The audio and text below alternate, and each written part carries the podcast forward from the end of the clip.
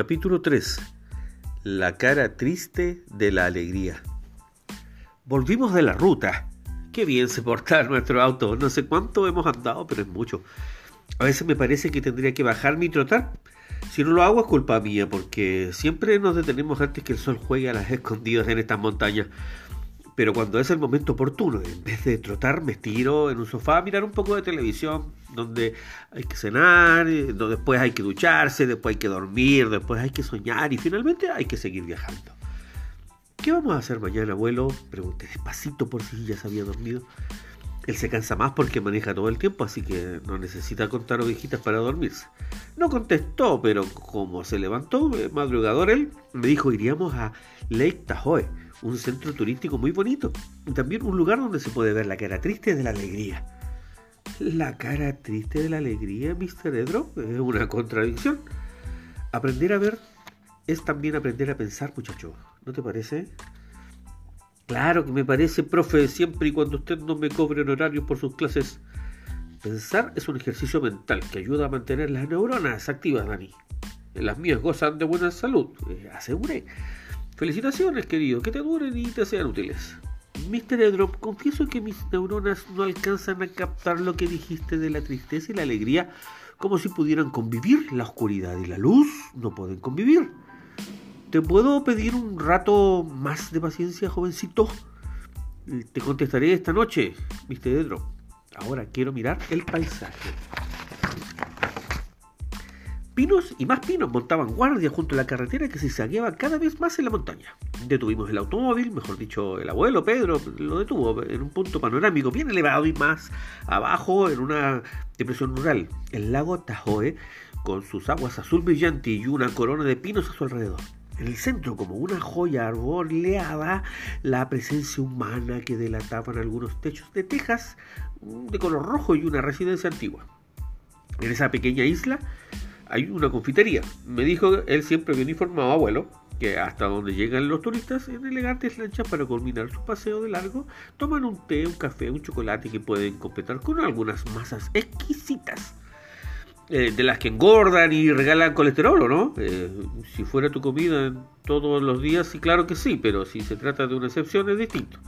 Eh, la conversación se suspendió un instante porque apareció en escena una lancha con turistas que aman el colesterol. Era como para sentarse a mirar y olvidarse por un momento de que existe un mundo bullicioso y agitado. Desde el cielo el sol ayudaba con sus rayos de oro para que el paisaje luciera perfecto. Mañana volveremos, Daniel, para rodear el lago y sus alrededores. Ahora nos conviene ir al hotel para darnos un saludable ducha y ver un poco de lo que nos rodea. Mientras avanzábamos en busca de la bendita ducha, don Pedro anunció con acento misterioso. Ahora nos vamos a meter en otro mundo. Daniel, aquí estamos casi en el límite entre California y el estado de Nevada. A solo 37 kilómetros está Reno y al sureste Las Vegas, posiblemente la capital mundial de los juegos de azar. En realidad es esta la principal actividad de toda la zona, incluida Lake Tahoe. Solo nos ganan en que allá el divorcio es casi instantáneo.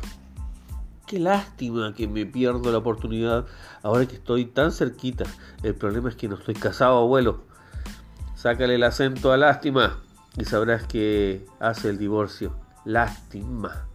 Y mucho. Todos pierden. Dios quiera que nunca conozcas en carne propia cuánto duele y cuánto daña, sentenció don Pedro en un profundo y amante defensor de la familia. Pero cambiando de tema, te cuento que por una de esas casualidades que la profesión otorga, el gerente de uno de los más grandes y lujosos hoteles nos ha regalado dos días y dos noches de estadía en el hotel que él administra. ¡Hurra! ¡Me salió del alma! ¡Vamos a jugar, abuelo! Vamos a mirar, compañero. Vas a comprobar que es más fácil gastar dinero que ganarlo. Y que si no te entusiasma la idea de seguir a pie, será mejor no arriesgar lo que tenemos y te aseguro que acepté ese obsequio para que tengas la oportunidad de ver la cara triste de la alegría. No tuve tiempo de pedir explicación alguna porque cuando el automóvil se detuvo aparecieron los solícitos empleados vestidos de negro con camisa blanca y botones dorados para abrirnos la puerta, llevar las maletas y conducirnos al fascinante mundo de las luces de todo color. Qué mullidas las alfombras, qué resplandecientes los espejos, qué preciosos los arreglos florales, qué gentil el personal a cada paso. Ofrece sus servicios con una sonrisa genial.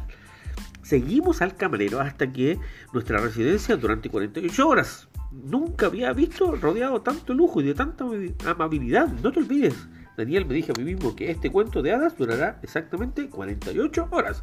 Después tendrás que ir, seguir siendo el de siempre. Descubrí en Harras Casino Hotel o absolutamente todo está preparado para los jugadores. Puedes apostar desde tu sala, desde tu dormitorio o desde el baño. En cada habitación hay televisor que te indica cómo va el juego y un teléfono que si lo, si lo deseas, sigues apostando. Si sales de tu suite para ir al comedor, también allí puedes jugar mientras comes. Los tableros te informarán cómo avanza o retrocede el dinero que has apostado. Aquí se juega las 24 horas del día, los 7 días de la semana, los meses del año y, en fin, la rueda sin fin, dijo el abuelo. Entonces, después de ordenar un poco, nuestras pertenencias para no quedar con mala impresión en las mucamas, bajamos a la enorme sala tan popular donde ciertas máquinas tragaban las monedas y muchísimas veces también las esperanzas de sus clientes. Eh, cientos, quizás miles de manos estaban aferradas a las palancas, como si se aferraría obstinadamente a una tabla de un naufragio estaban aquí y allá los gritos de alegría de los ganadores, se veían caer monedas multiplicadas, quién sabe cuántas veces al mismo tiempo sonaban y entraban y salían y apostaban tantas veces como fuera necesario hasta que la suerte me bendiga.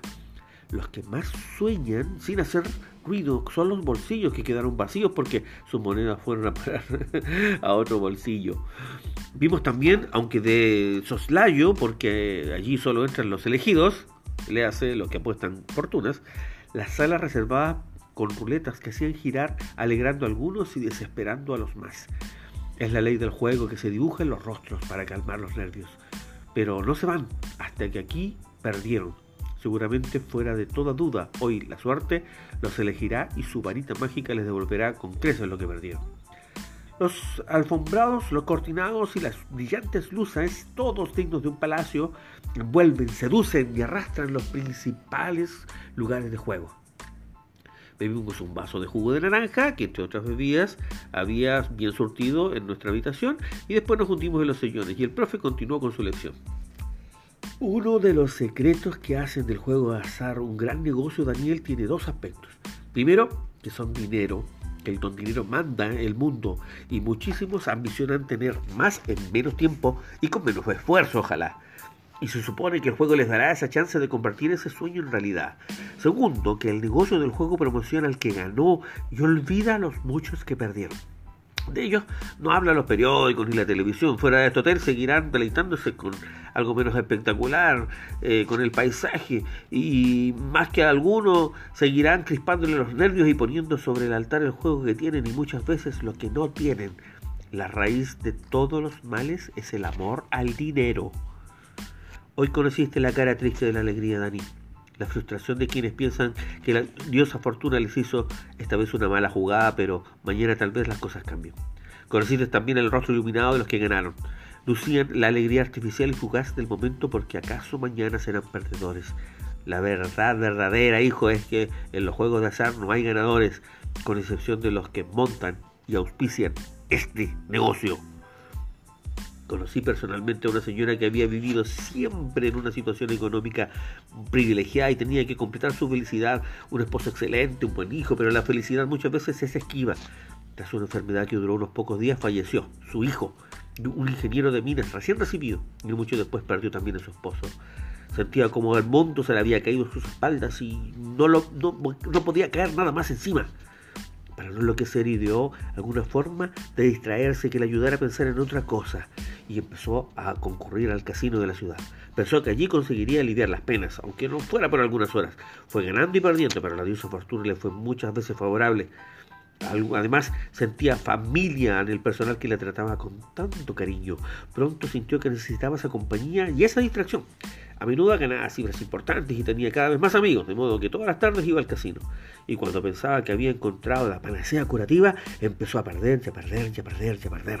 En una espiral de desesperación por recuperar lo perdido, apostaba cada vez más sin darse cuenta, y la fortuna le tambaleaba, y lo peor era que era una adicta al juego, y que no podía vivir sin el casino. Allí estaban sus amigos, su vida, su todo. Pero ahora también había perdido la fortuna y los campos y las propiedades que había empeñado. Un domingo al atardecer, al borde del mismo del suicidio, Dios se la encontró, que giró su mente. Te puedo decir por la alegría auténtica que salía de sus ojos que cuando la conocí, que su bienestar ya no dependía de una ruleta. Hoy vive con sencillez, pero se siente rica en esperanza y segura en las promesas que el Señor, cuando se le cruzó en el camino aquel domingo y la tarde, cuando había decidido quitarse la vida. No todos tienen la fortuna de encontrarse con Dios en su camino al suicidio. Leí el caso de John Lee, un joven de 19 años que en tres meses ganó 30 mil dólares jugando al 21. Luego empezó a perder y cuando le quedaban 10 mil dólares lo jugó de una vez y perdió. Cuando llegó a su casa se pegó un tiro en la cabeza con una escopeta. Los juegos de azar Dani tienen grandes repercusiones. Familias arruinadas, quebras, deudas incobrables, suicidios y otros delitos. Pero el hábito de apostar todo lo encubre. Y los contribuyentes pagan la investigación y el castigo de tales delitos. Porque para que los especialistas lo hagan hay que pagarles. ¿No te parece, Dani, que es mejor disfrutar del fruto de nuestro trabajo, aunque sea poco? En lugar de lucir la careta de la alegría que el diablo regala a quienes sueñan con tener mucho dinero a expensas de quienes lo pierden? Por supuesto, abuelo, y, encima muchos se enfermarán del sistema nervioso, del estómago, ¿no? Haciéndome el pichón de médico. Eh, claro, hijo, toda esa tensión nerviosa significa desgaste para la salud, y, así, así, es el tema de la Dani. Aunque las luces brillen por todos lados y haya fugaces explosiones de alegría finalmente, en la vida, Daniel, a menudo te encontrarás ante dos o más alternativas. No te dejes tentar por la que más brillo, la que parece ofrecer, mm, eh, que habla con menos sensatez. Decidir con inteligencia puede hacer la diferencia entre la vida y el fracaso. No existe nada, pero íntimamente sentí que Mr. Edrop tenía razón.